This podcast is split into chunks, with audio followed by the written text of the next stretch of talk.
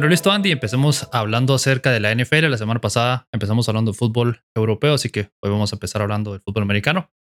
Empecemos hablando de la situación eh, con los New England Patriots y Bill Belichick y, y quién va a ser, bueno, ahora va a ser el titular Mac Jones, pero toda esa controversia entre Jones y Zappi y todo lo que vimos el lunes por la noche. Em, solo para poner un poco en contexto la situación, quería comentar que durante la semana pasada Belichick no se comprometió en ningún momento a nombrar a un titular, entonces él fue alimentando la controversia, él fue alimentando, eh, dividiendo la afición, ¿verdad? Y resultado de eso fue lo que vimos el lunes, ¿verdad? Los gritos de, los aficionados de los Patriots en Foxborough gritando Sapi, Sapi, mientras que Mac Jones estaba regresando de una lesión de estar tres semanas fuera o tres partidos fuera. Obviamente se iba a ver un poco oxidado, ¿verdad? Entonces fue un, una debacle, pues sacarlo después de tres series, después de la intercepción en general, pésimo manejo de Belichick, de sus mariscales de campo, jóvenes los dos, ¿verdad? Entonces, ¿qué piensas de toda la situación? Em, pues, sinceramente, eh, bueno, antes que nada, hola a todos, ¿qué tal están? y segundo, sinceramente, em, creo que Belichick, en cierto modo, ya nos tiene acostumbrados a que siempre ocasiona algo así. O sea, ya le, pasó en su tiempo con Jimmy G, le pasó después con, con Jacoby Brissett, luego los desechó, prácticamente los desechó. Y, y ahora está haciendo esto. Em, no sé si sea la forma correcta. Yo soy de la mentalidad de que siempre es bueno competencia dentro de los jugadores, porque a mí, por lo menos, cuando yo estoy compitiendo mi posición contra un compañero de equipo, yo trato de dar lo mejor de mí para, para ganarme, o sea, para ganarle a él, pero al mismo tiempo para yo ser mejor. Y siento que en algunas ocasiones sí está bien meter esa presión. En lo que no estoy de acuerdo es de después de un drive donde ni siquiera, o sea, claramente se nota, no sé si ustedes lo vieron, pero que la, el balón, el pase de Mac Jones, pega en el cable de la cámara y luego la interceptan. Entonces, también, o sea, hay que darle un poquito de crédito. Yo sí creo que Mac Jones no es muy bueno que digamos, tengo que decir las cosas como son. Pero Mac Jones, si algo, si algo había hecho bien la temporada pasada y por eso clasificaron a playoffs, era Mac Jones sticks to the plan. Y es lo que decíamos en el episodio anterior.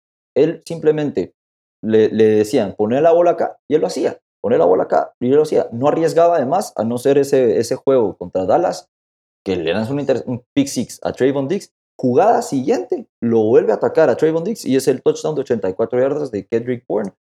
Entonces sí creo que Belichick ahí está siendo un poco injusto porque uno, Mac Jones no estaba al 100%, sabemos que lo regresaron antes de tiempo de la lesión, y dos, él es un genio en esto, entonces creo que está actuando de mala forma en meterle una presión que no le debería de meter, porque lo que hace ahí es que el jugador, es su segunda temporada, pierde la confianza por completo de sí mismo, no del equipo. Sí, completamente. Mira, aquí esto lo he escuchado yo en diferentes programas y medios y todo. Pero es evidente, pues, que hay algo entre Mac Jones y el resto del equipo, ¿verdad? O sea, algo, hay un descontento ahí, un desconecte. O sea, como que Belichick.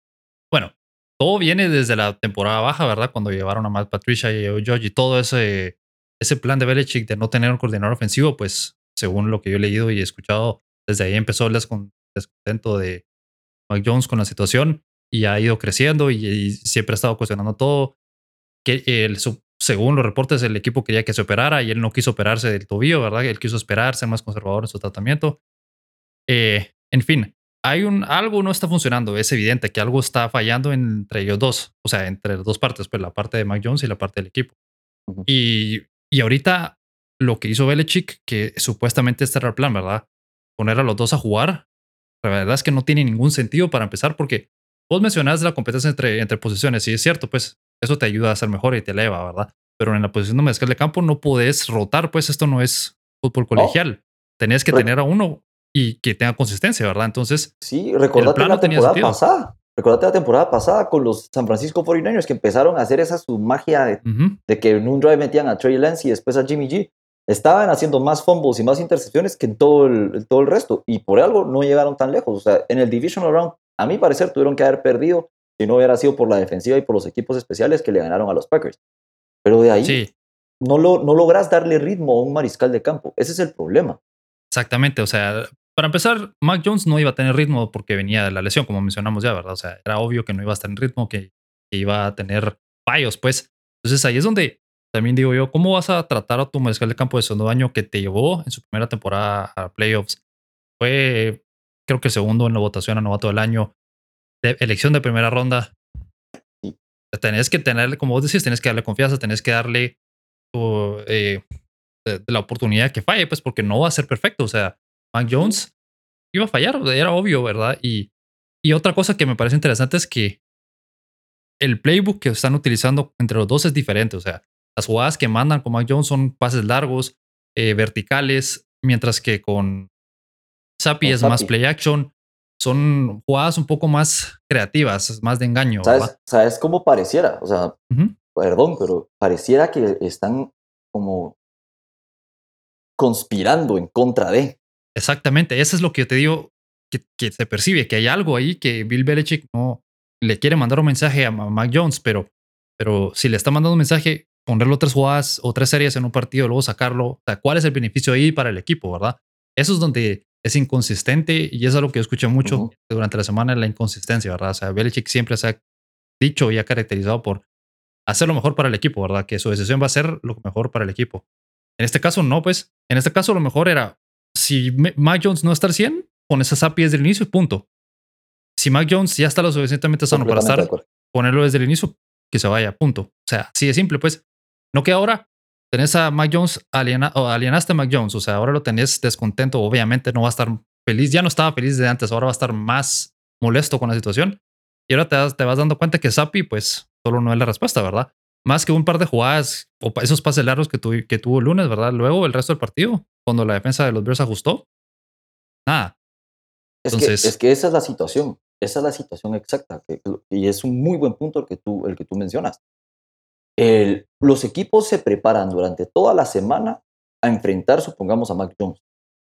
Luego meten a Sapi, entonces es como tiempo, esto no lo teníamos en el playbook. Entonces te, tú, o sea, como defensiva, permites un par de jugadas grandes, como lo que sucedió, que en el primer drive anotó en su segunda jugada y, y ok, se fueron, o sea, estaban 14-14 y lo que quieras. Pero el resto del partido, como tú mencionas, la defensiva de los Bears, que para mí, esta, esta defensiva no está en el, en el top 10, porque en los últimos años sí había estado buena, pero esta temporada están permitiendo mucho. Eh, sinceramente, cuando ajustó, Sapi no, y, también los fanáticos de los Patriots, o sea, qué payasos. De verdad que qué falta de respeto para Mac Jones, pues, o sea, no solo es por, es que como lo, como lo que te decía hace un momento, todo lo que te ha dado o todo lo que te dio la, la temporada pasada no fue hace 10 años, pues no fue como Aaron Rodgers que en el 2011 ganó el Super Bowl y ahora ya no está jugando bien o lo que sea, pues, y aún así, ¿verdad? Pero sí fue el año pasado y es, es un jugador de segundo año. ¿Qué esperaba la gente? O sea, no, es, donde yo no entiendo. Pues, y recordemos que, la temporada pasada la defensiva de los Patriots fue de las peores. O sea, fue Mac Jones y la ofensiva los que llevaron a los Patriots a, a, los playoffs. Sí, y sí. O sea, sí fue, una. Sí, mira, es, es eh, una falta de respeto completamente de los aficionados de Bill Belichick de sacarlo en ese momento. Y ahora, bueno, y la otra cosa que también me pareció interesante que escuché por ahí fue que es que Mac Jones y, Bailey Zappi son el mismo mariscal de campo, pues. O sea, es la misma, es la misma cosa. O sea, no hay un cambio entre uno y el otro. Son, los dos son eh, mariscales de campo de, que van a estar dentro del pocket o que son más estáticos con un brazo no tan fuerte, ¿verdad? Entonces, no, no, no es como que estuvieras variando, o sea, no es como que estuvieras entre Lamar Jackson. Kenny Pickett, por ejemplo, que Kenny Pickett sale corriendo y, no lo alcanzas. Sí, exactamente. O sea, no es como que tu elección fuera entre dos mariscales de campo completamente diferentes, entonces decís, bueno, vamos a usar a, al mariscal de campo B porque te ofrece otra dimensión en su juego, como Justin Fields, por ejemplo. Pero no, es la misma cosa, son, o sea, literal, durante las últimas tres semanas han habido chistes de que si son personas diferentes, pues, memes y todo, o sea. el de Spider-Man que, que están uno frente del otro. Exactamente. Entonces, y ahora, bueno, ya anunciaron, ayer cuando estaba planificando el episodio todavía no habían anunciado quién era el titular, entonces esa era una de las preguntas que tenía, pero ahora ya sabemos que es Mac Jones. Entonces, ahora necesita Bill Belichick y los Patriots estabilizar la situación, bajarle, o sea, 100 decibeles a, todo el ruido que tiene alrededor y, dejarse, y quedarse con Mac Jones, porque ahorita le vienen los Jets esta semana. Luego juegan contra los Colts, que deberían de ganar, y luego después de su bye vuelven a jugar contra los Jets. O sea que si pierden los dos partidos contra los Jets, es más, si pierden uno, ya te diría yo que la temporada está muy cerca de que se termine, pues están en el fondo de la división. Y estarían a un juego debajo de los Jets, que son el tercer lugar de la división ahora, ¿verdad? Y yo no creo que Miami vaya a perder. Este fin de semana tienen un partido fácil, ¿verdad? No me acuerdo contra quién es el rival, pero... No, es tan fácil, es contra los Lions, pero no es tan fácil. Mm, pero es un partido que deberían de ganar. Sí, o sea, debería estar presupuestado como una victoria, correcto. Entonces, si los Bills le ganan a los Packers, que yo creo que también va a pasar, y los Dolphins le ganan a los Lions y pierden contra los Jets, ya se, se empieza a separar la situación, pues entonces es súper importante que ganen este fin de semana. Y entonces necesitan e, estabilidad, necesitan bajarle el, el, los deciles al ruido, pues. Eso, eso, eso es a lo que te decía, que tal vez están conspirando en contra de Mac Jones porque ahora sí lo, lo, nombran como titular nuevamente, pero lo, lo, mandan contra una defensiva de los Jets que no nos tenía acostumbrados, que está joven, que, que está muy versátil, que está, o sea, si no te logra detener en la carrera, te logra detener con Sauce Gardner o con, o con, los, con el backfield. Entonces, y los Jets van a tratar de romper una racha para todos los fanáticos de los, de los Patriots de 12 victorias consecutivas de los Patriots contra los Jets. Y la única, la única cosa que sí podría decir a favor de Belichick es que Belichick el año pasado ya hizo ver, o sea, ya hizo ver en su ocasión a Darnold fantasmas y el año pasado hizo ver a Zach Wilson fantasmas. Bueno, sí, yo creo que el récord de Belichick contra novatos es muy bueno, pues entonces Zach Wilson era novato el año pasado, ¿verdad? Aparte que estaba lloviendo, el, Monday Night estaba lloviendo, entonces eso también favorece a los Bears, porque los Bears tienen un buen ataque de, corridas. Y eso es lo que te iba a decir. Puede hacer eso.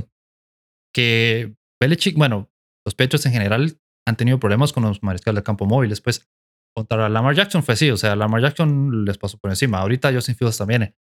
Y Zach Wilson es bueno para correr, pues entonces supongo que por ahí va a ir la clave de, o la idea de los Jets va a ser tratar de correr más con Zach Wilson y, y emular un poco lo que hemos visto de Justin Fields, ¿verdad? Y lo de Lamar Jackson. Entonces, va a ser un partido interesante, creo yo, muy buen partido. Yo lo tenía en la previa, pero igual, pues ya lo estamos discutiendo ahorita, ¿verdad? En donde el que gane, o sea, va a tener, uh, mejor dicho, si los Patriots pierden, como te mencionaba yo, sí empiezo a ver que la temporada se puede acabar antes de diciembre, pues. sí. La temporada se puede terminar ahorita en noviembre. Porque, por eso te digo, antes de diciembre podrían estar fuera, pues, de contienda, ¿verdad? Entonces, lo, cual a mí me haría muy feliz, pero tampoco hay que, hay, o sea, lo que pasa es de que me haría muy feliz que los Patriots pierdan, sí, pero tampoco hay que celebrar de que estén, que, estén tratando como están tratando a Mac Jones. Sí, lo de Mac Jones es, es imperdonable y no tiene mucho, o sea, es, no tiene sentido. Pues yo no, yo no le encuentro el sentido, o sea, ¿cuál era la idea de jugar con los dos? No, no tiene, no, no lo veo punto, ¿verdad? Pero bueno, Hablemos de otros dos mariscales de campo que también están teniendo problemas esta temporada. Hablemos de eh, Tompa, de Tom Brady y de Aaron Rodgers. Y mira, las preguntas que yo te tenía era uno, ¿crees que alguno de los dos equipos y mariscales de campo tiene la posibilidad de rescatar la temporada, de darle vuelta a la situación? Los únicos que lo pueden hacer, a mi parecer, son los Tampa Bay Buccaneers por la paupérrima división en la que están. Los, los Tampa Bay Buccaneers van a estar en postemporada, sea de wildcard o sea de por ganar la división, que yo creo que va a ser por ganar la división, porque sinceramente tenía más esperanzas en los Falcons, pero después de ver cómo jugaron la semana pasada, simplemente los Falcons siguen siendo los Falcons de toda la vida. Y por eso, porque no veo a Green Bay, sinceramente lo, yo creo que Green Bay puede voltear esta, o sea, puede voltear la, la otra cara de la moneda si logran enganchar a Aaron Rodgers con sus receivers y si Matt LeFleur se deja de estar inventando o sea, cosas y permite que Aaron Jones y AJ Dillon funcionen y corran. El, problema mayor es que los Vikings solo han perdido un juego y no veo una posibilidad a los Packers de pasar como, como ganadores de la edición porque ya perdieron contra los Vikings de la semana 1. Y vamos, aquí hay una cosa muy importante y eso sí se los voy a decir a todos los fanáticos de los Packers. Si los Packers logran pasar de wildcard, cuídense, porque los Packers la última vez que pasaron de wildcard, llegaron al Super Bowl y lo ganaron. Sí, pues sí, sería interesante, ¿verdad? O sea, podría ser. Eh, y lo otro de los Packers y Raiders es que, ¿qué te parecen las palabras que, o todo lo que ha dicho estos últimos días? Básicamente echándole la culpa a todo menos a él, que a mí, a mi parecer, es, o sea, mira, yo entiendo que van a haber errores, o hay muchos errores en el equipo, obviamente. Pero hay que hacer autocrítica, pues no puede ser todo culpa. O qué bonito vivir en el mundo de Rogers en donde todo es culpa de alguien más. Y si yo critico a alguien es porque y la otra persona se molesta o las otras, la otra parte no le, no le cae muy bien la, lo que digo, es culpa de ellos porque no pueden aguantar la crítica. O sea, es el aguayasca hablando ahí, estoy seguro. porque es que no, sinceramente, em, todo el mundo sabe que yo, soy súper fanático y la verdad es que todos tenemos que ser fanáticos del juego, del nivel de juego de Aaron Rodgers que nos tiene acostumbrados por más de 10 años y nunca ha bajado hasta, hasta este año que se quedó sin Davante. Pero, insisto, uno es el, el, game book, el game plan y todo porque está lanzando demasiados pases eh, down the field y no está completando uno solo. Están botando un montón de pases y jugársela en cuarta y dos o cuarta y uno y lanzarle el mismo exacto pase a Romeo Dobbs, que ya te botó dos pases anteriormente. Luego los special teams están, están en problemas.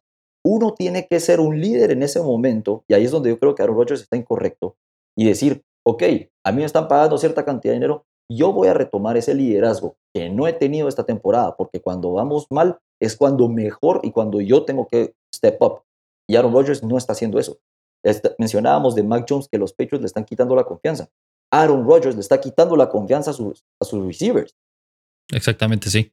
No, y es que mira, no puedes criticar a tus compañeros, digámoslo así, pero de una manera en donde suene que, o sea, de diferente manera, lo que quiero decir. O sea, puedes decir algo así como, estamos cometiendo muchos errores todos y todos tenemos que mejorar. Algo así. O, sinceramente, como se lo mencioné a, mi novia, venís, si sos Aaron Rodgers, y eso sí es una cosa que sí reconozco de Brady. En el off-season, ok, va, había mencionado que se retiraba, regresó a los 10 días por ese su berrinche que hizo, pero se juntaba con los receivers nuevos, se juntó en esta, en esta temporada con Julio Jones para agarrar ritmo. ¿Por qué no haces eso entre la semana? sí, en lugar de meterte podcast y todo. Exactamente, Aaron Rodgers o sea, llegó hasta cuando era mandatorio que llegara en, el off-season, o sea, en el training camp. Antes de eso no estuvo en los entrenos eh, optativos, digámoslo así. O sea, él estuvo fuera hasta cuando tenía que llegar ya. Entonces, como vos decís, pudo haber, pudo haber agarrado todo el equipo y decir, miren mucha, vámonos a, no sé, a donde sea, a entrenar juntos un par de semanas o hagamos un training camp o lo que sea. Eh, o, por ejemplo, creo que Patrick Mahomes lo hizo con Julius Smith Schuster y todos los nuevos receptores que tienen, ¿verdad? Se los llevó a, y, entrenaron juntos por un tiempo, pues, para crear esa química, ¿verdad? No que entras con nuevos receptores y esperas que durante la temporada se vaya generando esa química mientras que vas perdiendo partidos, la presión aumenta. Entonces. No jugó ah. un solo snap en pretemporada. Eso también.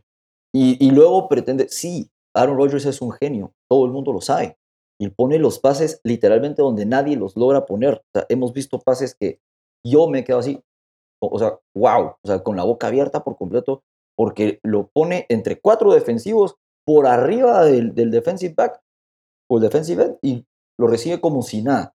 El problema es, como tú dices, la pretemporada de Aaron Rodgers empieza en la semana uno. Eso quiere decir que le toma como cuatro semanas agarrar ritmo. Y si no conoces a tus receptores, si no tienen confianza, y ahorita perdiste a Randall Cobb por una lesión del tobillo, que no se sabe cuándo va a volver, y Allen Lazard te está botando todo, entonces tú tienes que step up y agarrar a los rookies y decir, bueno, ¿quién quiere ser el que tome la batuta? Romeo Dobbs lo estaba haciendo. Seguí con Romeo Dobbs, pero no, no te pongas a tirarles palabras en conferencias cuando ellos ni siquiera se pueden defender a su favor y decir, sí, eh, obviamente ellos no van a tener el poder de decir, de salir diciendo, es que, es que Aaron Rodgers ha tirado 20 pases en, de más de 15 yardas y no ha completado uno.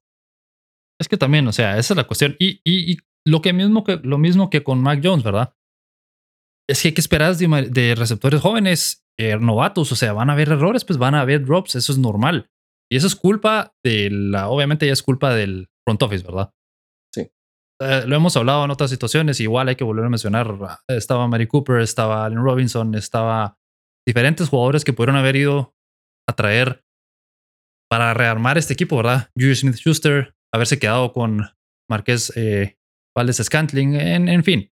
Todo el montón de jugadores que habían disponibles para que trataran de armar el, el cuerpo de receptores y no lo hicieron. Y Aaron Rodgers también, el contrato que tomó tampoco le ayudó mucho, pues, o sea, al final del día ese contrato de dos años fue, ¿verdad? pudo haber tomado algo de un año para que le pagaran menos dinero y con ese dinero tal vez contratar a otros jugadores, no sé. En fin, a mí, a mí lo que más me sorprende es la falta de autocrítica, pues, echarle la culpa a todos menos a él mismo. Completamente de acuerdo. Ahí sí, completamente de acuerdo. Y, y por eso es de que yo te digo que no creo, no, o sea, la única esperanza que le veo a los Packers es pasar de wildcard. Sí, yo te soy sincero, no creo que vayan a clasificar a los playoffs, pues. O sea, bueno, que tal vez habría que analizar división por división, ¿verdad? El problema, como, como mencionábamos, es la división de, de, Tampa, ¿verdad? Que ahí no tampoco creo yo que vaya alguien de, de Wildcard. Entonces, a menos que pasen, a menos que toda la división de, de los Eagles, ¿verdad? La este, de la, de la Nacional, pasen todos clasificados a los playoffs, que tampoco creo que pase, pues. Entonces, en fin. Y, y sí, las divisiones están muy cerradas. O sea, el, eh, para este año, NFC East 6 y 0, 6 y 1, 5 y 2. Y los Commanders que ya tienen la ventaja de duelo directo contra los Packers, 3 y 4. En el West, Seahawks 4 y 3, Rams, Niners y Cardinals 3 y 4. Bueno, Rams 3 y 3 porque tuvieron su bye.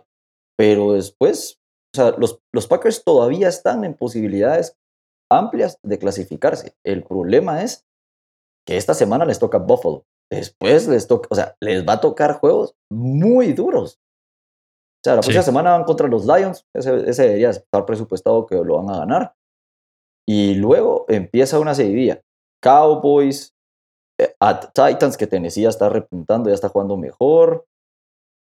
O sea, no veo, sinceramente, los Eagles eh, eh, o sea, para Thanksgiving. Entonces, no veo, sinceramente, a los Packers, a estos Packers, ganar tres de los próximos cuatro. No lo veo. Si mucho veo un dos. No, no, sí está, está complicado, la verdad. Y para Tampa también es, es una situación complicada, pero y vamos a ver hoy cómo está la. O sea, hoy estamos grabando jueves, entonces vamos a ver hoy por la noche cómo se ven ante los, los Ravens, ¿verdad? Porque vienen de perder contra los Panthers en semana corta, con muchas lesiones, entonces eso también va a estar complicado, ¿verdad? Y Tom Brady, pues sabemos todos los problemas que ha tenido. Bueno, no problemas, sino toda la situación alrededor de, sus, de, su, de su vida familiar, ¿verdad? O su vida personal junto con que estuvo fuera esos 11 días en el training camp. eh, luego que se fue de, a la boda de Kraft, el, el día... Yo lo, hubiera, yo lo hubiera multado. O sea, yo si soy, si soy el head coach, lo siento por un partido. Sinceramente. Sí, dos días antes del, del, partido o el domingo, pues, entonces... Y luego cabal, como decís, el coach, Ted Bowles, eh, Todd Bowles, perdón, que, que no le está, o sea, como que le permite hacer o le da un trato diferente, que obviamente un jugador como Tom Brady lo va a tener.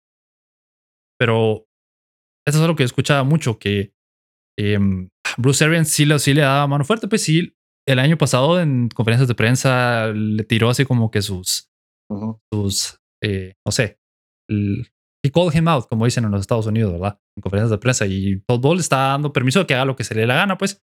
Entonces. ¿Por qué le tiene miedo? Sí, le da. Y también porque los dueños probablemente le interesa más que esté Tom Brady feliz y porque siguen generando dinero, pues, y, y, y, audiencia y todo, ¿verdad? Entonces, yo como yo estoy de acuerdo con vos, yo creo que los Packers están en peor situación que los que los Bucaneros solo porque lo, porque la división de Tampa es ellos van en primer lugar de la división ahorita y creo que están 3 y 4, ¿verdad? Sí, así está precisamente. Y eso o sea, que tiene... deberían, deberían de ir segundo, porque los, ese juego que le robaron a los Falcons, sí. perdón, en esta división tal vez hasta un 9 y 8 pueda pasar primer lugar de la, o sea, puede ganar la división, pues. Entonces, un 8 y 9, un 8 y 9 puede ganar la división, sí. imagínate eso. Sí, imagínate entonces. Bueno, vamos a ver, ¿verdad? Y ahora hablemos de la previa de la semana 8. Eh, empecemos hablando acerca de el partido de hoy, como mencionaba, los Bucks contra los Ravens. La pregunta que yo tengo para vos es, ¿crees que la defensa de Tampa puede contener a Lamar? Eh, la defensa de Tampa se ha venido por abajo y Lamar, pues sabemos que es explosivo, ¿verdad? Y todo lo que puede hacer en el, campo. Entonces, ¿cómo ves vos esta situación? Quisiera decirte que, que, sí, pero con tantas lesiones, con. O sea, el problema, el problema de la defensiva de Tampa es que los Panthers con PJ Walker, y ahí, ahí hay un, una, una cuestión clave, es que Tampa no supo ajustarse a PJ Walker, que es un quarterback relativamente móvil, pero no al nivel de Lamar Jackson. y tal vez no tuvieron el tiempo suficiente para, para leer y aprender de cómo juega PJ Walker. Ahora, con Lamar ya saben que son Lamar dependientes la ofensiva de, de, los, de los Ravens, entonces sí podrían tratar de contenerlo. Y em, también, los, también Brady está buscando quitarse una racha de tres derrotas consecutivas desde el 2002, que no le pasa. Entonces, puede ser que, que, la, que la defensiva de Tampa Bay steps up. Hoy están en Tampa, es de noche. Eh, hemos visto jugar a Lamar Jackson de noche y no es el mejor. Es porque cuando está en prime time o cuando está en playoffs, no es el mejor, no es el mismo Lamar Jackson que nos tiene acostumbrados. Es como un Kirk Cousins punto .5. Y digo punto .5 porque no llega a ser Kirk Cousins, pero sí, sí, sí podría ser una sorpresa. O sea, yo creo que los, los puntos que le están dando a los Ravens tal vez pueden pecar. Tal vez pueden pecar. Mira, y te voy a leer la lista de lesionados de los Buccaneers para el partido del domingo, ¿verdad? Los que ya están fuera ahorita. Cameron Braid, eh, Carlton Davis, el, receptor Russell Gage, su guardia Luke Godicki, también está Kim Hicks, ya está fuera. También está el otro corner Sean Murphy Bunting y su safety Antoine Winfield Jr. Todos ellos ya están fuera, confirmados. Julio Jones está questionable, que pues nunca juega. Si, yo soy, si yo soy en la noche, no va a jugar. Sí. Entonces. Y. Em, o sea, no. No, no sé. Yo creo que no van a poder parar a, a, la, a la, ofensiva y a la mar. Y, y, tampoco es que la ofensiva de los, de los Ravens ahorita sea súper explosiva, pues, pero solo Lamar te puede hacer ahí él te puede ganar el partido, pues, y con sus piernas yo creo que va a pasar, no pasarle por encima, pero sí le va a ganar a Tampa, creo. Yo creo que los Ravens se llevan el partido, ¿verdad? Y también del otro lado de la moneda, porque la defensa de los Ravens tampoco es muy buena, ¿verdad? ¿Crees que Tom Brady puede aprovechar ahí algo de la defensa de los Ravens y empezar a dar la vuelta a todo la situación y los problemas ofensivos? Si logra completar un pase como el que le votó Mike Evans en, en la semana anterior contra los Panthers, sí, si trata de forzar el balón y solo buscar romper, romper tablets, no. Sí, no. yo, no, yo no, yo, me voy a ir, yo me voy a ir que van a ganar los Ravens, pero por poco, por tres. Sí, yo, yo, ah, no, sí, podría ser. Podría ser un partido cerrado como 23-20, algo así. Eso, eso me suena, puede pasar. Eh, el siguiente partido que tenemos es el que te mencionaba hace un rato, el de los Jets contra los Patriots como decía, ¿verdad? Los New England juega o se enfrentan entre los dos dos de las próximas tres semanas. Eh, los Pechos necesitan ganar este partido, a mi parecer, para mantenerse vivos. Entonces, ¿vos crees que sí le pueden ganar a los Jets?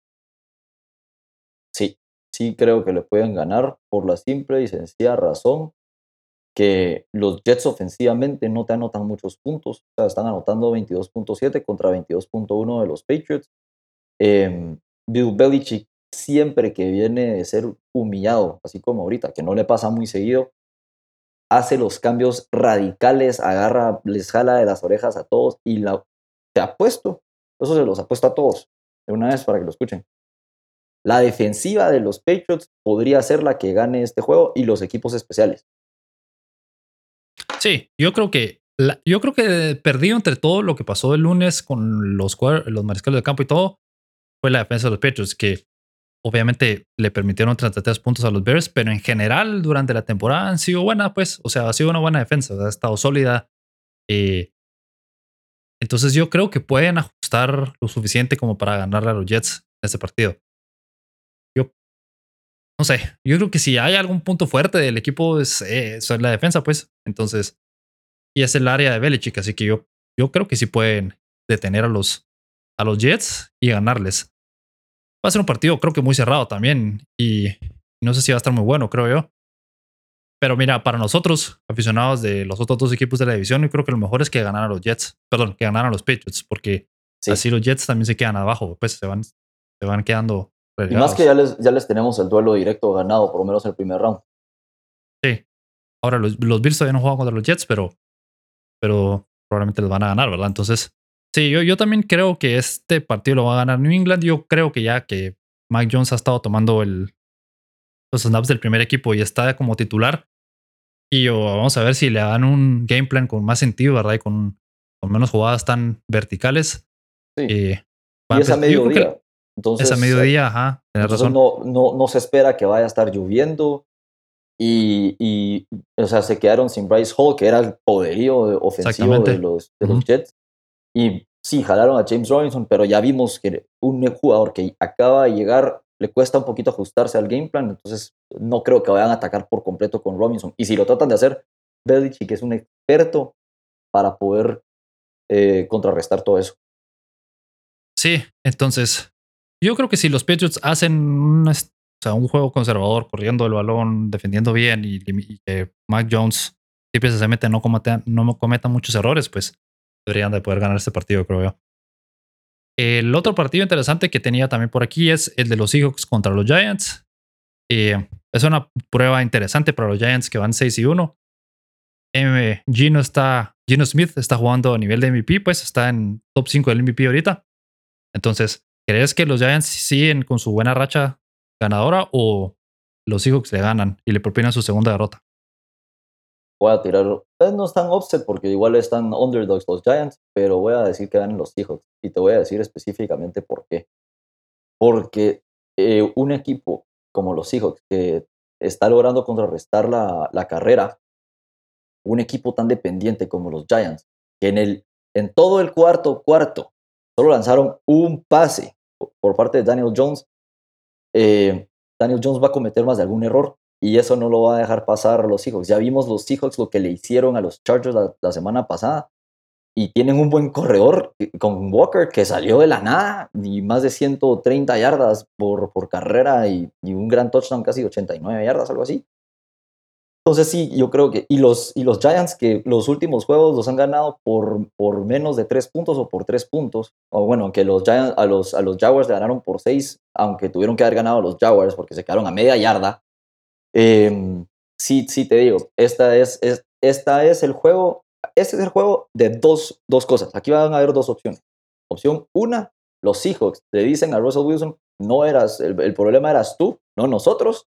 Y dos, eh, los Giants van a decir, ok, vamos a bajar un poquito las regulaciones porque ya los están poniendo como Super Bowl favorites. Y yo creo que no lo son. No, no, para nada. O sea, lo que vos mencionás, eh, es interesante, yo tenía un par de estadísticas que encontré en internet. Dice, desde 1990 son apenas el segundo equipo en iniciar 6-1 o con mejor récord, acumulando más yardas por tierra que por aire. Y desde el 2000 son apenas el segundo equipo en ganar 6 de sus primeros 7 partidos por 8 puntos o menos. Entonces, eso habla de lo que vos mencionás, pues Daniel Jones promedia 6.5 yardas por intento de pase, que es muy bajo, ¿verdad? Solo ha tenido, solo ha lanzado 6 pases de anotación, y cuatro de los partidos que han ganado han sido contra equipos con marca perdedora. Entonces, todo esto me indica a mí que la fórmula que están usando es similar a la que usan otros equipos y es bastante clara, ¿verdad? O sea, correr el balón, defender bien y que Daniel Jones no pierda el partido. Dallas hace lo mismo, los Eagles hacen lo mismo. La diferencia es que los Eagles tienen un mucho mejor equipo en general, ¿verdad? Un roster mucho más completo. Y ahora con la llegada de Robert Quinn, pues es aún más completo, ¿verdad? Sí, ya, se pueden poner como contendiente. Sí. Y los, para mí, pues, los Cowboys, la diferencia es que tienen a Dak. O sea, Dak al final del día, muchas deficiencias que tenga o lo que sea, pues, se puede ganar un partido. Pues si el partido se, si él se vuelve, como vos decís, en donde están deteniendo el juego terrestre y le ponen a Daniel Jones a, pasar el partido y a ganarlo, yo no creo que tengan la capacidad. Pero yo creo que los, los Cowboys sí. Entonces, yo creo que vamos a empezar a ver más derrotas de los Giants sí, las próximas se va a Normalizar, se va a normalizar la situación. y va a empezar por aquí. Pero yo creo que sí van a clasificar a playoffs, porque ahorita si ganan cuatro de los diez partidos que les quedan, ganan diez partidos, van a finalizar la temporada con récord de 10 ganados, ¿verdad? Siete perdidos. Y con, lo, con la mal que está en la conferencia, yo creo que eso va a ser suficiente para que clasifiquen. Así que van a estar en playoffs, pero yo creo que vamos a empezar a ver más derrotas ahorita, empezando con los hijos. El, otro partido y división, bueno, un partido divisional interesante es Rams contra 49ers. Los dos equipos vienen eh, con mala racha, ¿verdad? O con récord. Los Rams están 3 y 3, los 49ers están 3 y 4. ¿Quién necesita más esta victoria para vos? ¿Los Rams o los 49ers? Los, ganadores del Super Bowl, los Rams. Porque los 49ers Eh, van a empezar a correr con Christian McCaffrey. La defensiva está completamente destruida a raíz de lesiones, a pesar de que siguen siendo top 5 de las defensivas. El juego contra Kansas eh, no lo vamos a tomar en cuenta, sinceramente, porque estuvieron bien hasta que Jimmy G lanzó esa, ese su pick que le dio miedo saliendo corriendo para atrás y la lanzó. Y creo que es mucho más importante para revalidar su condición a los Rams, porque el problema acá es que si los Rams pierden, ya, ya perdieron los dos vuelos directos contra San Francisco. Entonces, eso es el problema que yo, que yo considero que los Rams tienen esa presión, porque en, en divisional no están bien no están logrando pasar la ola, están logrando anotar solo 17.3 puntos por partido, que son la número 29 en toda la liga. Entonces, es crucial una victoria de Los Ángeles, que juegan en Los Ángeles, pero me voy a ir con que ganan los 49ers. Sí. A mí me parece también, es que los dos necesitan ganar, y si los 49ers pierden ese partido, se van, que 3 y 5, entonces em, de nuevo, lo mismo que, yo siempre hablo, ahora se empiezan a separar en el fondo de la división. Bueno, en la media tabla de la división, o sea, necesitan ese partido para mantener el ritmo, ¿verdad? Para mantenerse en la pelea. Entonces, yo, yo, yo pensaba que 49ers necesitaban más ganar, pero es que los dos, pues, porque si obviamente ganan los 49ers y pierden los Rams, entonces los Rams se van abajo o tienen un récord perdedor. Entonces, es un partido bastante, va a estar bastante bueno, creo yo, por eso, por la urgencia de ambos de ganar. Y la otra pregunta clave aquí es que Jimmy G vamos a ver en el partido. Pues vamos a ver el buen Jimmy G que te puede ganar un, duelo o el malo que te hace un fumble, una intercepción y un safety en, un partido, ¿verdad? Sí. Y yo, yo estaba viendo oh, las estadísticas de, de, ese, de ese hat trick de horrores, ¿verdad? Solo ha pasado en 28 otras ocasiones en la historia. Y Jimmy G lo ha hecho en dos ocasiones este mes, en octubre. O sea, ha sido bastante. Eh, un, un, ¿cómo se llama esto? Una montaña rusa de experiencia o de emociones con Jimmy G. Sí, no, y, este, este duelo creo que no va a ser tanto de las ofensivas, sino ver quién comete menos errores, porque también Matthew Stafford nos está acostumbrando a que por lo menos por un juego está promediando una intercepción. Sí, es cierto. Sí, eso tenés toda la razón. O sea, al final del día la defensa de los 49ers, por mucho que los Chiefs la haya pasado por encima, igual sigue siendo muy buena. Es top 3, diría yo, todavía en la, NFL. Entonces, si Jimmy G no hace, perdón que lo diga de esta manera, pero sus tonterías, ¿verdad? O sus estupideces que hace, deberían de poder ganar el partido, ¿verdad? Sí. Em, solo una noticia, una breaking news, como, como dicen, que ahorita estaba, estaba leyendo las estadísticas y las tenía en, en un tweet que, que puse en esta semana. Entonces estaba viendo que los Chiefs acaban de cambiar o acaban de traer a Kadarius Tony de los Giants. O sea, están reforzando su cuerpo de receptores y todo esto por una elección de tercera ronda y una elección de sexta ronda. Entonces los Giants reciben una tercera y una sexta ronda y los Chiefs reciben a Kadarius Tony, que es un muy buen jugador, pero que solo no, no estaba, no era del agrado de los, de los entrenadores de los Giants. ¿Qué te parece este nuevo trade que tenemos? La verdad es que va a ser un buen, o sea, una, un buen depth, porque ahorita los, los Chiefs están completamente copados con sus receivers. Michael Hartman está jugando a un nivel espectacular.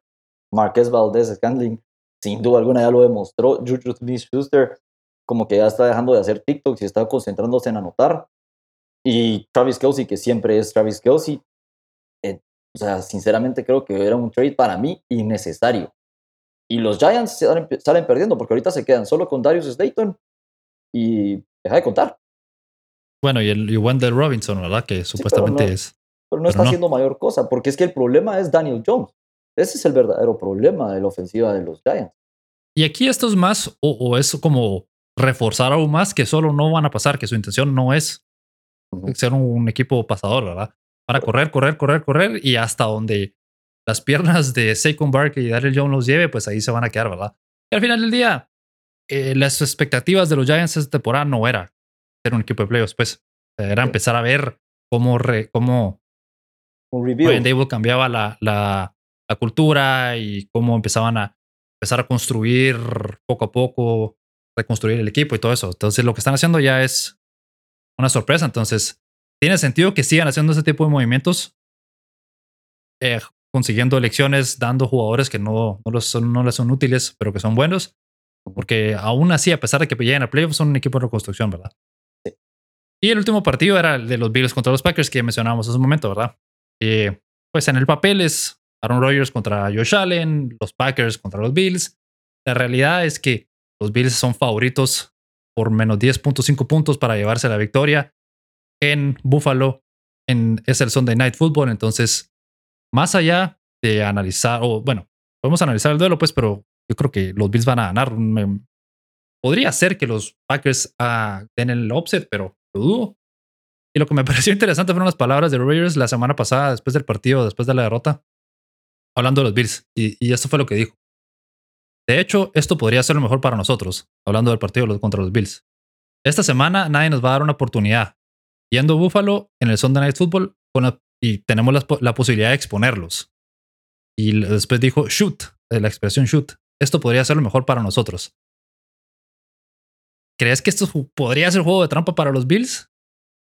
Puede ser un juego de trampa, pero las estadísticas dicen lo contrario. A mí me gustan mucho las estadísticas. Las estadísticas están para romperse, pero Green Bay, en general, Green Bay jamás ha ganado en Buffalo.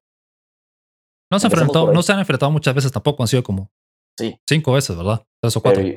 Pero, independientemente, si ya te enfrentaste por lo menos una vez con Aaron Rodgers y no lograste ganar tu juego, es, o sea, es lo mismo. O sea, no han logrado ganar en Buffalo y lo hemos visto que cuando van a condiciones frías, a pesar de que Lambo es de Frozen Tundra, eh, no les va muy bien.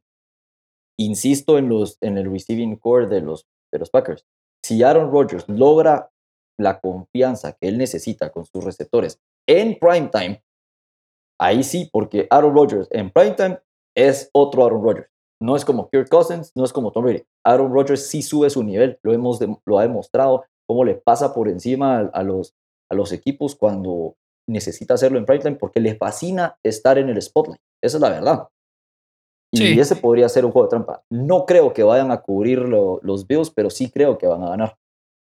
Sí, yo también. Yo, yo creo que va a estar un poco más apretado que los 10.5 puntos. Creo que los Bills ganan por un touchdown. Pero como vos decís, yo creo que los Packers y Royals van a hacerlo por lo menos entretenido por un rato. Pues no, o sea, no, no creo. Por lo menos tres cuartos, por lo menos tres cuartos, así como los Lions se lo hicieron a los Cowboys. Tres cuartos. Y después los Lions en la yarda 2 hacen fumble y ahí deja de contar. O sea, los Lions tenían todo para irse arriba y se fueron abajo. Eso es lo que le va a pasar a los Packers. Eso es lo que siento que les va a pasar. No creo que vayamos a ver otro 38-3 de los Bills contra los Steelers o 41-7 como contra los Titans.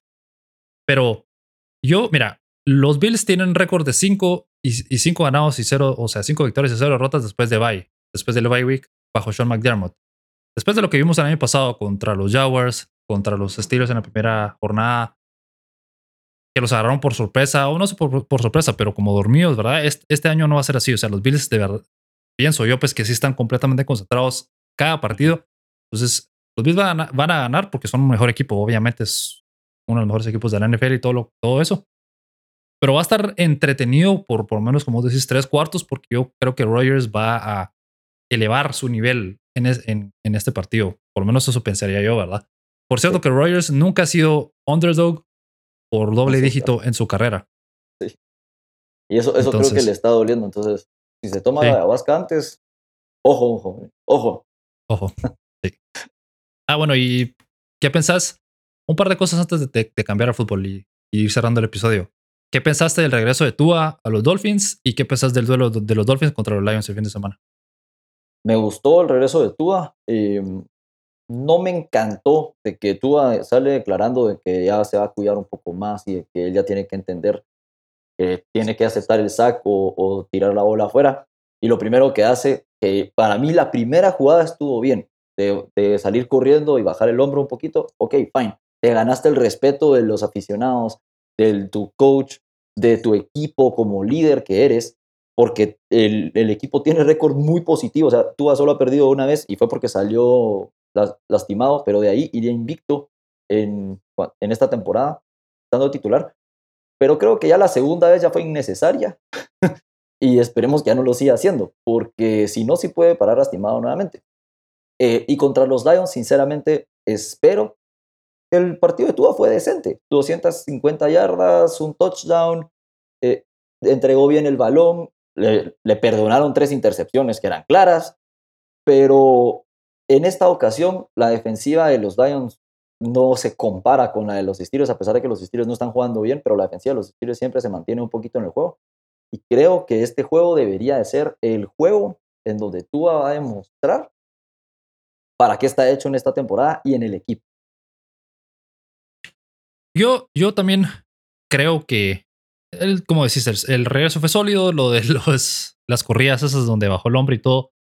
Yo siento que era más un, una como mensaje para el resto del equipo y, sus y los aficionados de los Dolphins como vos, de decir, miren, voy a seguir jugando duro y voy a ir a buscar el first down siempre, ¿verdad? Pero eh, de, de, ahora en adelante probablemente va a hacer o va a tirar el balón fuera o se va a barrer. Y lo que sí es que las intercepciones que le perdonaron los Steelers sí fue esos errores que, porque viene todavía oxidado después de estar varias semanas fuera y todo, esos son los errores que quiero ver yo contra los Lions que no pasen, pues. que no tenga esos errores, esos pases donde, o sea, si uno de esos es interceptado, el, el partido hubiera sido diferente, pues. Entonces, sí. No, eso es lo que tiene que eliminar. Imagínate, tenía, antes de empezar el juego, tenía el mejor porcentaje de pases completados en toda la liga. Con 71, si no estoy mal. Después del partido bajó a 68. Sí. Bajar, bajar 3% en un solo partido quiere decir. Eh, bueno, aunque 68% de pases completados sí. sigue siendo espectacular, pero, pero estoy de acuerdo con vos. O sea, eso es lo que, lo que hay que ver, ¿verdad? Que regrese a su nivel de, de, de puntería, ¿verdad? De accuracy, sí. que, es muy bueno en eso.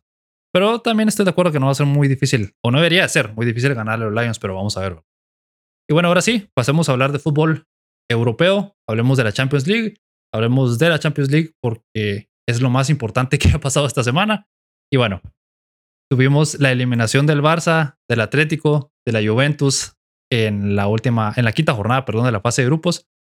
Es más, el Barça estaba eliminado antes de jugar su partido contra el Bayern y luego fueron a perder 3 a 0 contra el equipo de Alemania. Así que un desastre para los, para los eh, aficionados y, para el equipo de Barcelona. Y mira, te iba, oh, hablemos de, de, Barcelona como siempre, que nos encanta hablar de ellos.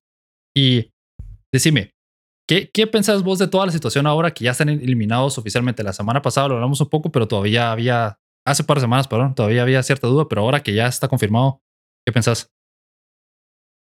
Mm, pues creo que todos los que nos están escuchando no están viendo mi sonrisa, pero sí estoy sonriendo. eh, eh, la chavineta creo que se está cayendo a pedazos. Yo no entiendo por qué criticaban tanto a Koeman, a, a Setien, por qué los echaron, literalmente los tiraron a la basura.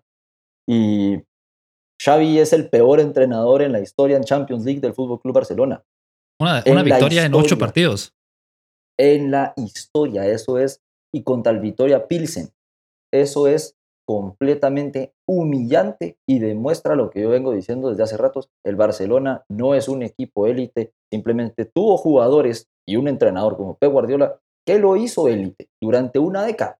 Ok, pero acepto, una década, digamos dos décadas, va, te los vamos a pasar. Pero ahí estuvo, es un golpe de normalidad para el Fútbol Club Barcelona. El Fútbol Club Barcelona ya no está para competir a no ser que genuinamente eh, pongan 15 palancas más y se vuelvan o vendan el equipo a un jeque donde les compren a todos. Y ni siquiera así porque los equipos petroleros no han ganado nada. Sí. Esa es la situación. Ahí es donde yo creo que está el verdadero problema del Barcelona. Ellos siguen con una mentalidad de que no está pasando nada. Siguen defendiendo a Xavi cuando sinceramente Xavi golea a los equipos pequeños, al Villarreal que, uh, que está mal en la, en la liga, al Athletic Club de Bilbao, que está mal en la liga. Y Lewandowski, ¿qué? Lo sacan, lo sacan en el minuto 65, entregando por completo el partido para meter a Pablo Torres. O sea, Pablo Torre, perdón. Imagínate, eso es, por favor. Y le echaban la culpa a Piqué y a las vacas sagradas porque ya no estaban para jugar. Ahorita que, que ni siquiera estuvo Piqué, igual les pasaron una tunda y se salvaron de que les metieran seis. A mí lo que más me sorprende, igual que con los Rogers, es la falta de autocrítica, la falta de, de, humildad, la falta de decir, de ver hacia adentro, ¿verdad? Porque todo es desafortunado, todo es, el fútbol fue cruel con nosotros, la Champions fue cruel. Desde que se, desde, desde que se anunciaron los grupos o desde que fue el torneo, el sorteo, perdón, eh, ya el fútbol y el, la Champions había estado siendo cruel con el Barcelona. Pero, ¿dónde está la crítica? ¿Dónde está decir no estamos haciendo lo suficiente para ganar partidos? Que los errores arbitrales en el partido del Bayern en la ida, que el error arbitral en, contra el Inter, que esto y lo otro, que la situación sería diferente. No, o sea, sí, es cierto. Uno de esos errores tal vez puede cambiar el partido lo que sea. Pero al final del día, no le ganaste al Inter en casa. El Bayern te pasó por encima absolutamente y lo viene haciendo desde hace, desde hace los últimos. El Inter le había pasado por encima en casa también. O sea, el Inter, el 3 a 3, fue muy camuflajeado. Fue, o sea, sinceramente fue por ese pase de, de, de Asensi que no se trató de hacer, está pasándola, reventándola cuando tenía el pase de FIFA a la par. Y ahí se termina. Ahí hubiera sido el 4-2 lapidario. Sí. Por eso te digo, sí, no, el Barça no tiene nada ahorita. Sí, y entonces... ojo que las, las, hay equipos que van durísimos a Europa League, Ale. Ajá, sí, completamente. O sea, la Europa League casi que parece Champions ahora, pero te iba, y te, eso es algo que me parece interesante porque yo estaba, yo tengo una relación como amor-odio con el chiringuito, porque por un lado, pues es entretenido y a veces arman debates buenos, pero por otro lado sí se mandan una de sus cosas con lo de Vinicius y también con esas exclusivas que se andan tirando cada rato que no ah, son nada, ¿verdad? Es puro humo. Como la exclusiva de ayer de que suena Luis Enrique. Ajá, Luis Enrique ahorita tiene que prepararse para el Mundial. Que J, que J Jordi o Jota, no sé cómo se llama, escuchó que alguien dijo en el palco que alguien mencionó a Luis Enrique, bla, bla, bla.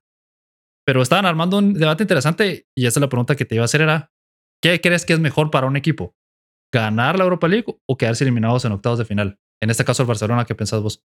Yo, en lo personal, con todas las palancas que lancé, prefiero quedar eliminado en octavos de final de la Champions League y por la siguiente razón. El Real Madrid ahorita se llevó el 100% de los 12 millones de euros que otorga a los equipos españoles por clasificarse a, de fase de grupos.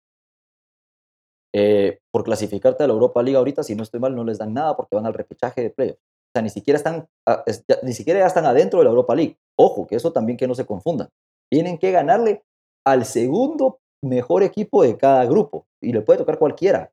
Entonces, ahí, yo preferiría mil veces quedar eliminado en octavos de final ganar la Champions League. Ahora, si no existiera un, un, ¿cómo se llama? Un sorteo como el que va a tocar ahorita para la Europa League, yo te diría ganar la Europa League porque por lo menos vas a tener un income. Pero es que el Barcelona ni siquiera está para competir no sabemos si, si va a volver a quedar eliminado de la Europa League. esa es la cuestión clave, creo yo, en esta pregunta, pues, o en esta argumentación, ¿verdad? Porque con el Arsenal, con el Manchester United, con el Sevilla, con el Atlético, pues supondríamos que en la semifinal van a ser contra equipos difíciles, ¿verdad? Si es que llegan a la semifinal del, torneo. Yo no sé si le pueden ganar al Arsenal, por ejemplo, el Arsenal, eh, primer lugar, perdón, de la Premier League, o contra el United que no está jugando bien, pero ya va repuntando, bueno, mejor dicho, va repuntando, va jugando mejor y creo que está en quinto, cuarto o quinto lugar de la Premier, o sea, es una situación completamente nula para el Barcelona porque obviamente están eliminados de Champions y no van a ganarla, o pues no sé si van a ganar la Europa League, ¿verdad? Yo creo que sí es mejor, como te decís, clasificarte a octavos de final, por lo menos ahí estás en Champions ya. O seguiste y clasificaste y, y quien quita que tal vez pasa algo en octavos de final que logras clasificar, ¿verdad? Va, y suponete, solo para que te des una idea. El Atlético de Madrid tiene que por lo menos ganar su próximo partido para clasificarse a la Europa League. Estamos hablando que a la Europa League van Ajax, Atlético de Madrid, Barcelona. Nuevamente podría ser o el Tottenham, o el Sporting, o el Eintracht, Frankfurt.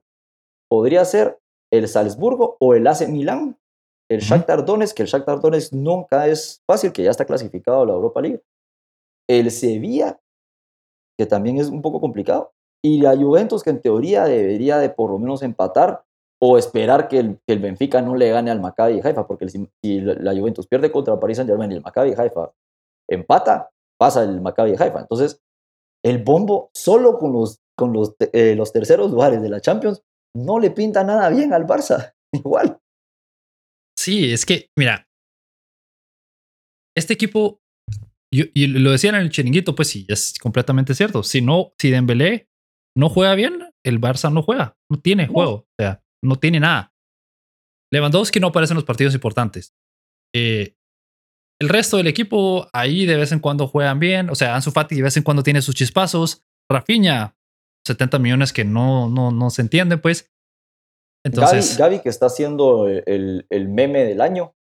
Y a Gaby en el partido contra el Bayern, eh, Xavi no lo quiso poner como para protegerlo, igual que Eric García. O sea, ese tipo de decisiones. Y si ves todos los análisis tácticos, te das cuenta que Xavi como que todavía el equipo no está. O sea, no, no está todavía, las ideas que él tiene todavía no las pueden eh, expresar en el campo. Entonces ahí es donde entra todo lo que hemos hablado muchas veces, ¿verdad?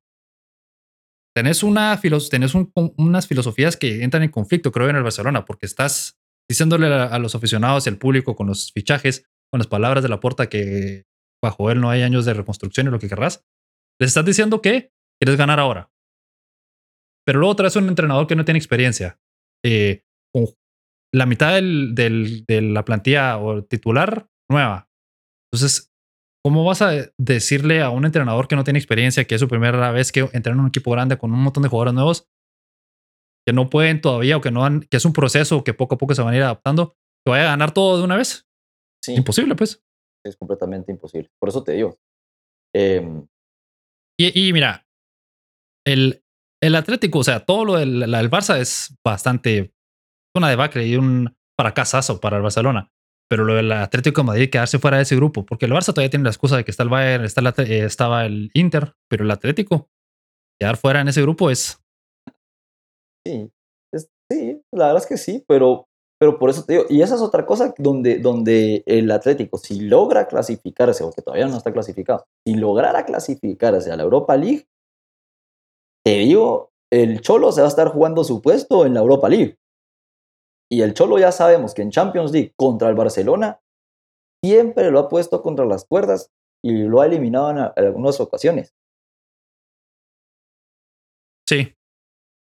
Va a estar, mira, la, va a estar interesante la Europa League por todos los, equipos que van a estar ahí. Vez vamos a ver los jueves fútbol. Ajá. Sí. Y por o sea, del otro lado de la moneda, pues la Champions se va a quedar con equipos que pues no sé, no sé cómo se van a desempeñar en, las, en los octavos, cuartos o lo que sea, porque va a tener esa, por ejemplo, el Napoli, ¿verdad? Napoli invicto en la, en, en la Champions, que por ahora suenan hasta como favoritos como para meterse hasta semifinales, diría yo. Por, por lo que está en el grupo B está el Brujas y el Porto que van a pasar primero y segundo. Luego en el grupo D tenés o sea, entre Tottenham, Sporting, Frankfurt, o sea, todos estos equipos que son buenos, obviamente, ¿verdad? Son equipos de Champions League, pero no son esos candidatos principales para ganarla. Y vas a tener al Leipzig, que probablemente va a pasar, que va a pasar segundo en el grupo F detrás del Real Madrid. O sea, hay varios equipos aquí que, como no van a pasar estos equipos grandes, entre comillas, van a tomar su lugar. Entonces, pues es decir, bueno, a ver qué tal van a estar las fases finales de la Champions, ¿verdad? Solo para terminar el punto de lo de la Europa League, eh, los rivales que se podrían enfrentar al Barcelona como playoffs sería el PSV Eindhoven, el Fenerbahce, Ludogorets, que, eh, el Braga, el Manchester United, la Lazio, el Karabakh o el Transborspor. O el Mónaco, porque todavía, todavía falta que jueguen ese partido. No son equipos tampoco que uno diga, va, ya estuvo, le vamos a pasar por encima. Sí, es cierto. Y mira, lo de la Juventus también sí, o sea, qué desastre, pues. Sí. Una victoria, cuatro derrotas contra el. O sea, con en, un, en un grupo donde está el Benfica, que pues es difícil, pero no debería ser.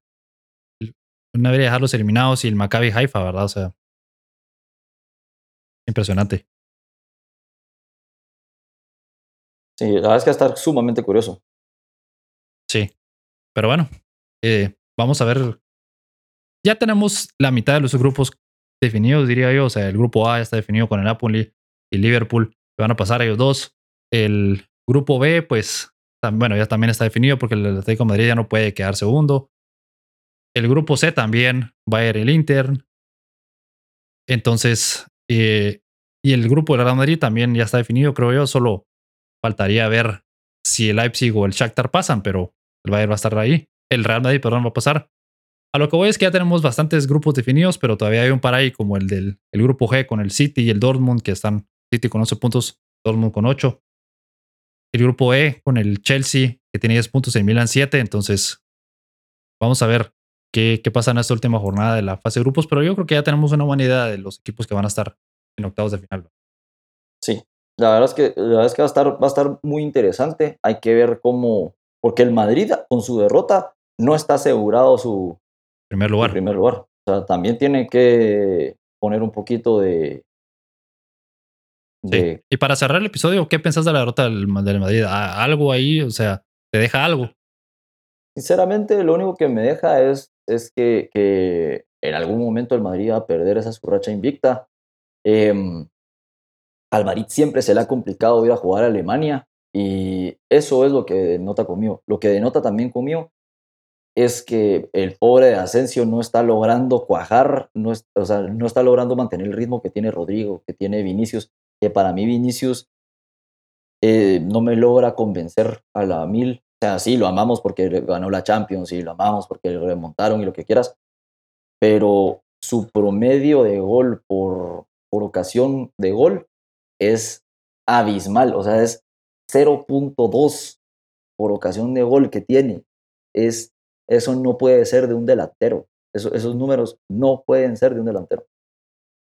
Sí, es cierto. Y es que el Real jugando con Rudiger de lateral izquierdo, con Camavinga de extremo derecho, o jugando más adelantado de lo normal. O sea, era, era un partido que iban a.